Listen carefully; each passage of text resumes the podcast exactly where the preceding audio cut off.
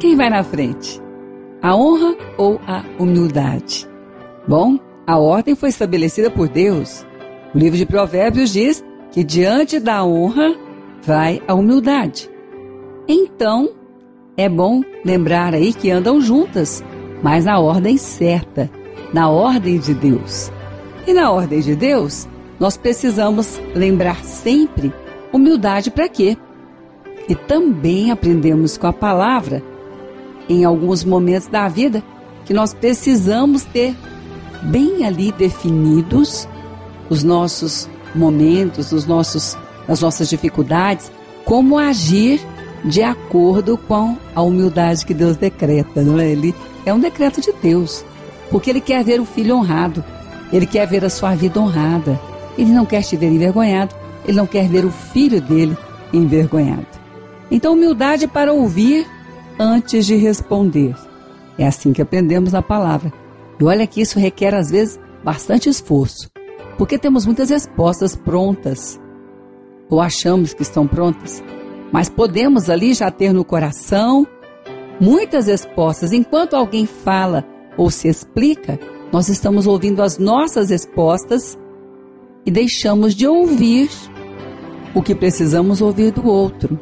Nessa hora é bom lembrar que precisamos ter a humildade de ouvir antes de responder. E quem já não passou por momentos assim? Respondeu, respondeu, e o outro disse: Mas você nem me ouviu. E aí, naquela hora, pode ter pensado: essa pessoa não me considera, não, não percebe que eu já sei tudo sobre isso, e a honra vai embora. Bom, humildade para quê também? Para fortalecer o espírito, para saber que o espírito tem que ser fortalecido. A palavra nos ensina assim. E quando nós fortalecemos o espírito, ele traz força para a alma, para o corpo. É a palavra quem nos diz. E ele diz: olha, o espírito firme sustenta o homem na hora da doença, na hora da fragilidade, seja qual for ela. Porque o espírito fortalecido é aquele que recebe de Deus, é aquele que se alimenta da palavra de Deus. E isso não vai depender do estado que a alma está. Porque o homem é espírito, Deus é espírito. Deus criou o homem, colocou a alma no homem, deu um corpo ao homem, mas o homem é um espírito, é um espírito. E o espírito do homem se coloca debaixo da mão poderosa de Deus, isso é estar se humilhando diante da palavra de Deus, Deus o fortalece. E Deus vai fortalecendo o espírito quando o homem recebe daquilo que Deus dá.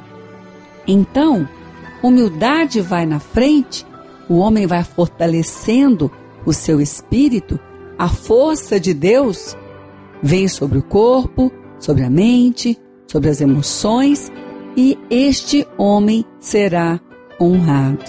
Bom, humildade vai na frente, a honra vem depois. Humildade também para procurar entre os conselhos ouvir os conselhos sábios.